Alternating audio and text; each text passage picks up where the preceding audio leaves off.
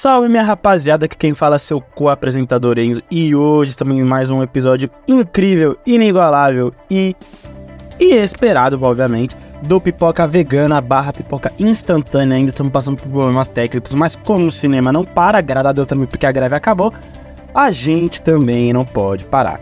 Antes de mais nada, eu gostaria que você nos seguisse nas redes sociais, estamos disponíveis no Twitter, no Thread, no TikTok e no Instagram. E também que você desse aquela moralzinha, não só no YouTube, que você deve estar nos escutando agora, mas também no Spotify, Deezer, Google Podcast, entre outros streamings para poder nos ouvir. E que você também desse aquela moralzinha para nossa parceira V-Market. Exato, se você quiser potencializar a sua, a sua página, a sua marca no mercado digital, nada melhor do que contar com serviços inigualáveis da nossa amada V-Marketing. E hoje, meus amigos, hoje iremos falar de O Assassino. Isso. Você pensa que a Netflix ela está morta, mas não, a Netflix ela segue cada vez mais viva. E eu acho que a, a Netflix ela é um Golias do streaming, né? Você pensa, não, a Netflix tá chata, tá cara, blá, blá, blá. mas não, ela sempre vai lançar os produtos que de certa forma vai é, vai se tornar popular, vai se vai se comentando no boca a boca e o Assassino faz parte de uma galeria de filmes que a Netflix lança e tem uma repercussão até que boa, não só pelo elenco, não só pelo diretor, mas também pela, pelo esboço do filme em si. E cara, eu vou falar um pouco das minhas primeiras reações. Eu confesso que eu não estava tão ansioso para o filme. Eu vi que ia sair mais um filme novo do David Fincher, né, mas eu não estava tão empolgado, afinal, o último trabalho dele, que foi também para Netflix, que foi o Mank, eu não gostei. E eu pensei, pô, será que eu tô deixando de gostar do, dos meus diretores favoritos, é, é isso aí mesmo, afinal, pô. É o diretor da rede social, é o diretor de Zodíaco, é o diretor de Clube da Luta. É, pô, ele é, pra mim, é um dos diretores que eu mais amo, amo, gosto demais do David Fincher. Mas, eu, pelo menos, do Man que eu não gostei. E ele lança novamente o Assassino três anos depois daquele fatídico filme que, infelizmente, vocês podem ouvir a minha humilde reação no, Oscar, no episódio do Oscar de 2021. Cara, é... vou falar assim para você. É... O Assassino é um filme bom. É um filme que é uma marca muito registrada do diretor. Que, que é, ele é muito perfeccionista. Ele, ele, ele me lembra, assim, ele faz parte da galeria de diretores que equivale-se, por exemplo, ao Matt Reeves, que ele é bem minucioso nos detalhes e tal. E o David Fincher, eu acho que ele, ele pega muito nisso. E cara, eu gostei desse filme, eu achei um filme legal, eu não achei um filme ruim, mas não é o melhor trabalho do David Fincher. Eu acho que ele é um filme que que não eu poderia citar o termo ele se leva a sério até demais, mas eu não vou ser ingrato, eu não vou ser injusto com esse filme. Ele tem que se levar a sério. É um filme que se propõe a se levar a sério, mas tem os problemas que que, que abre margem para poderem falar e apontar de uma certa forma, até de maneira mais incisiva, pontos negativos que esse filme com certeza tem. Cara, vamos começar pelo roteiro. O roteiro ele é dividido em cinco atos, né? É, somando, é, não incluindo o epílogo. E cara, eu vou falar assim para você, eu, eu gostei de como o roteiro ele, ele conseguiu fazer essa divisão de atos, sabe? Tipo que foi o caso do erro, foi o caso da mulher ter sido agredida, foi o caso é, de ir atrás dos dois assassinos, ir atrás do assassino final, que, e daí depois tem um epílogo, sabe? Eu, eu gosto quando dividem-se os atos, sabe? Porque isso pode, isso facilita tanto a gente no entendimento do filme, quando até, assim, se você quiser parar o filme, já que a Netflix tem essa possibilidade, ou quiser entender, ah, isso aconteceu no ato 2, é uma, é uma sequência, uma linha do tempo que o filme é, estabelece que te ajuda a facilitar o entendimento do filme. E eu achei isso muito legal. É, e, isso, e essa linha do tempo vai acompanhando não só a continuidade dos atos, mas também a desconstrução do protagonista, que no caso é o assassino. Cara, eu vou falar assim pra você, eu gostei muito porque do primeiro ato até o terceiro, até o quarto, que foi, eu acho que o quarto foi o famoso divisor de águas, ele tinha algo já pré-estabelecido. Eu acho que uma coisa que eu gostei muito desse filme é algo que ele, ele é uma experiência muito submersiva de trazer você para a mente do assassino. sabe? Na questão de tipo, é, é alguém que, que tem como a disciplina em primeiro lugar, é alguém que trata isso como fundamental não só para a vida, mas para também o seu trabalho. Um cara que você pensa, não, é um cara sem escrúpulos, é um cara que, que não tem fé na humanidade, não trabalha para ninguém e tal, até ver que as ações, a, a consequência das suas ações teve efeito para as pessoas que ele, que ele mais ama, no caso a pessoa, que no caso é a Magdala, no caso a mulher dele. E cara, eu gostei muito como esse filme ele, ele te leva para uma experiência submersiva na mente dele. É, eu gosto disso quando tipo, eu gosto quando o cinema ele traz essa experiência um pouco mais novata mas não tão novato assim, porque já viu muitos filmes, e inclusive filmes do próprio David Fincher. Eu acho isso legal, acho isso muito incrível e como isso é, faz muito sentido quando se iguala com o significado da sequência das linhas do tempo, sabe? Da construção da linha do tempo do enredo do filme. E achei isso muito incrível, achei isso muito legal.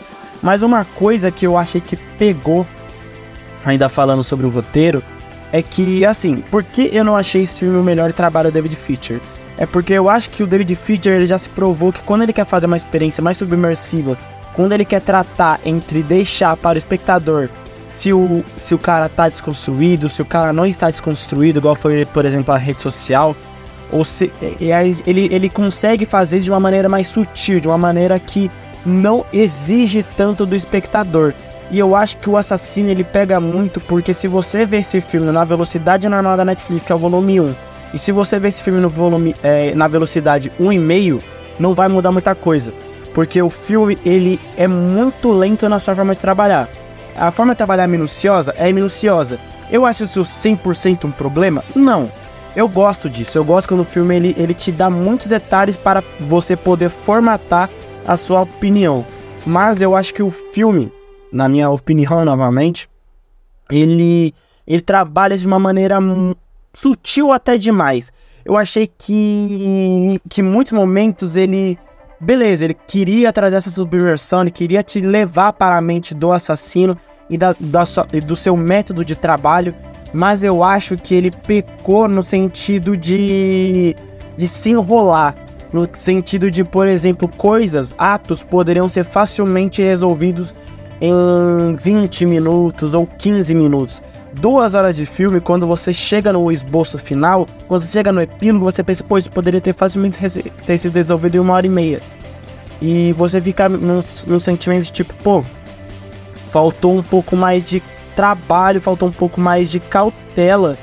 É, não cautela, não. Cautela acho que nesse filme tá até demais. O termo quase eu acho que seria agilidade. Faltou agilidade a mais para conduzir a narrativa do filme para facilitar o entendimento e até mesmo alavancar o, o gosto do espectador sobre a produção. Mas, eu, novamente dizendo, eu não achei isso 100% um problema, mas eu entendo quem aponta isso como um problema. Eu não acho isso 100% ruim, mas eu particularmente gostei muito disso e me deu e me fez gostar desse filme. Por exemplo, o Vitão, ele não gostou. O Vitão, nosso outro co-apresentador, mas eu, por exemplo, eu gostei.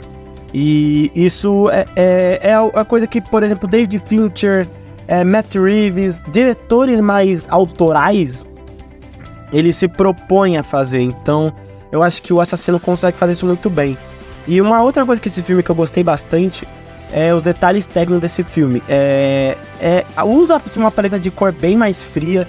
Quando você vai, por exemplo, para Nova, é, Nova Orleans, quando você tá lá em Porto Rico, Sabe, quando você vai para lugares com, na qual a paleta de cor sempre é um pouco mais quente em, em diversos filmes, na qual Hollywood sempre estabelece uma paleta de cor, Nesse filme, o David Fincher ele, ele utilizou mais uma paleta de cor mais fria, uma paleta de cor mais é, caída, que combina um pouco mais com, com o tom do filme, que é um, um tom não depressivo, mas num tom que se passa na mente do assassino que vê um pouco mais cinza, um pouco mais automático, um pouco mais robotizado, sabe? Então, é algo mais frio, equivalente ao assassino.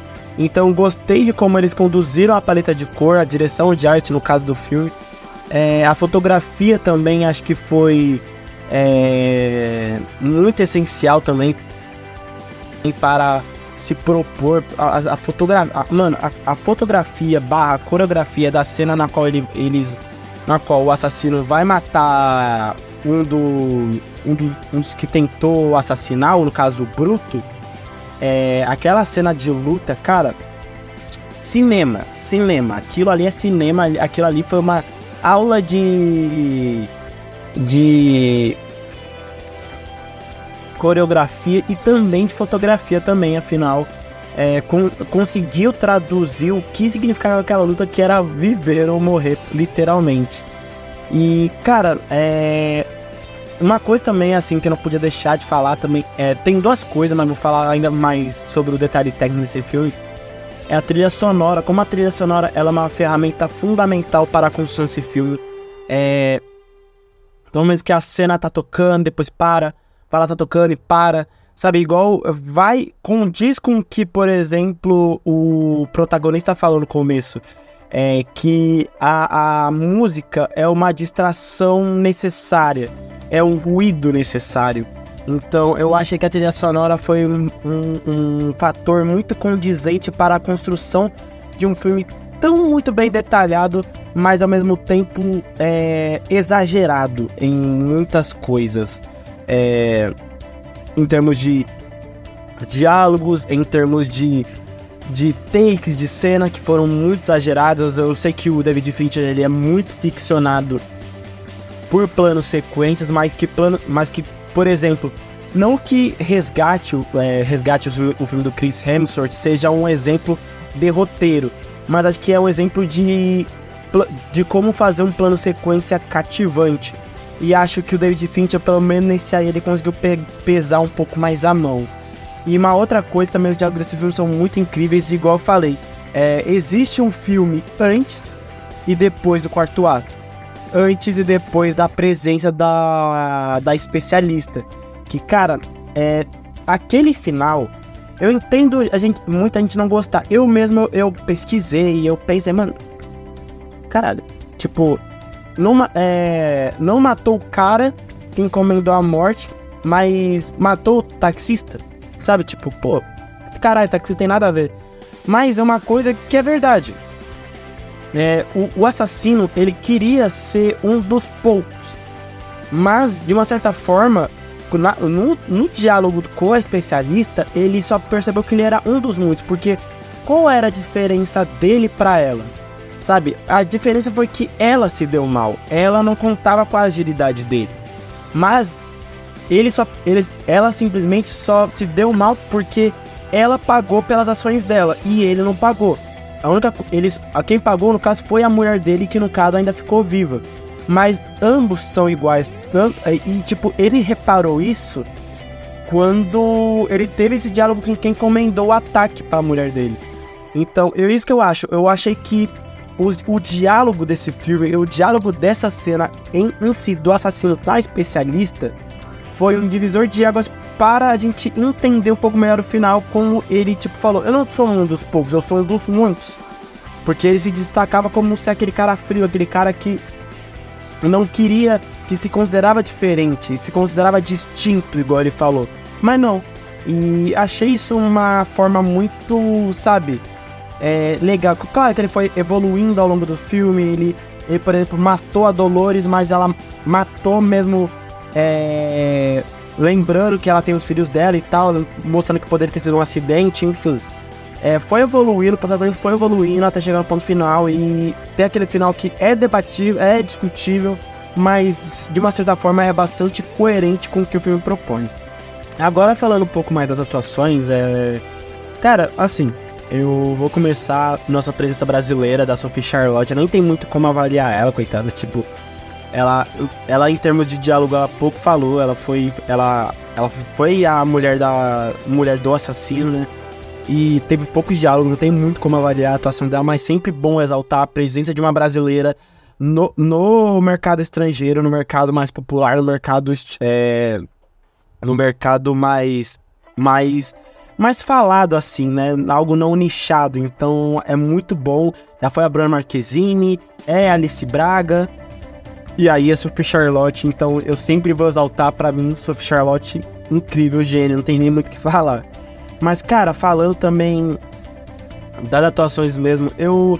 Cara, teve a atuação do Charlie Spawner, que foi o, o Rhodes. Teve a do, Sa do Sala Baker, que foi o Bruto. E até da Carrie O'Mail, que foi a Dolores, que essa aí já gostei um pouco mais em comparação com os outros dois, porque ela ela acabou falecendo, mas ela falou: Eu sei que não tem muito o que correr, mas é, por favor, fala para meus filhos. Então, o semblante dela de medo, a presença dela em cena foi muito boa, então não tem muito o que falar.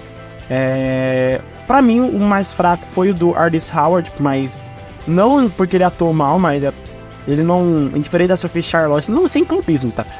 mas com todo respeito, é. é pelo personagem ter sido encomendar a morte, é, encomendar o ataque a mulher do assassino, tipo, achei que poderia ter tido uma presença melhor de tela, mas não, não significa que foi algo ruim. Mas, cara, eu tenho que exaltar duas situações. A primeira é da Tilda Winston, eu amo essa atriz, amo ela. A Feiticeira Branca, a Eterna Feiticeira Branca e Ânsia Doutor Estranha. Mas não só por esse filme, da, é, quero falar com Kevin. É, é, mano, outros filmes, ela, ela é uma atriz incrível, incrível, incrível mesmo. E a gente tem sorte de estar tá vivendo a mesma era que ela. Ela, igual eu falei, é, existe um filme pré e pós a presença dela e que e para mim a presença dela foi muito importante para a narrativa do filme, tanto em atuação quanto em tudo, sabe? Eu acho que para ela fornece os melhores diálogos, fornece os melhores os melhores papéis, porque ela é uma atriz de alta ponta, a presença dela é algo surreal de assustador. Então, mano, para mim uma das minhas favoritas, ela ela é muito versátil, ela, ela tipo, com pouco tempo de tela ainda assim, muito carismática. É, e ela conseguiu fazer a versatilidade entre o medo, é, a coragem, é, é, a, a, tranquilidade de saber que vai morrer e mesmo assim, sabe? Eu gostei muito disso, eu amo a Tina Winston e, cara, pra mim é uma das melhores atrizes que, eu, que temos atualmente, né? E, e para mim o melhor são as duas é o, Ma o, Michael Fassbender. Eu gosto muito dele também, é um ator que para mim é, é, a nata, é a nata. É, ele atuou em grandes filmes, Prometheus, é, X-Men, Bastardos Inglórios, é, Shane, mano, eu, eu, gosto muito dele, já foi indicado ao Oscar, ah, também Jobs também, é, 12 anos de escravidão, sabe? Então eu gosto muito dele, ele tava incrível, mano é incrível como ele, ele, ele assim. É foda porque o Michael Fassbender, ele, ele, ele é carismático, mas ele é um cara com carinha de, de, de, canalha, né? Tipo, não que ele é um, o ator é um canalha, tem.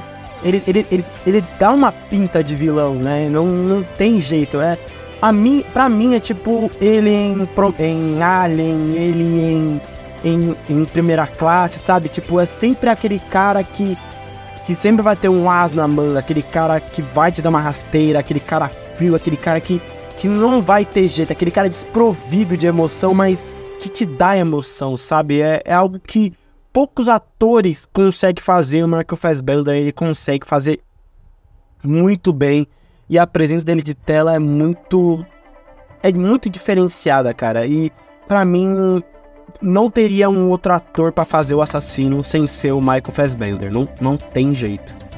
Então é isso, minha rapaziada. É...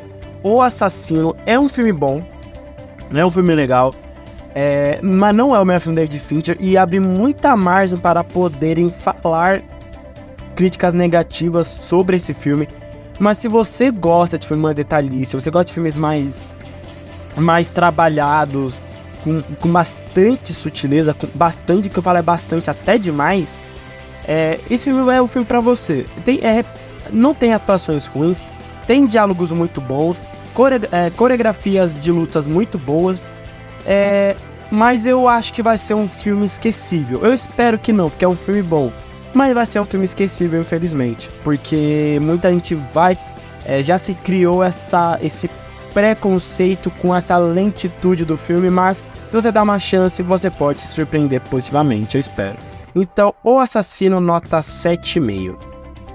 E é isso, minha rapaziada. Vamos ficando por aqui. Eu agradeço a audiência de vocês. Se você gostou, aquele like, aquele joinha. Se você não gostou, comenta no comentário por que você não gostou e tal. Debate sem menores hates na internet, pelo amor de Deus. É... Nos siga nas redes sociais, no TikTok, no Thread, no Twitter e no Instagram.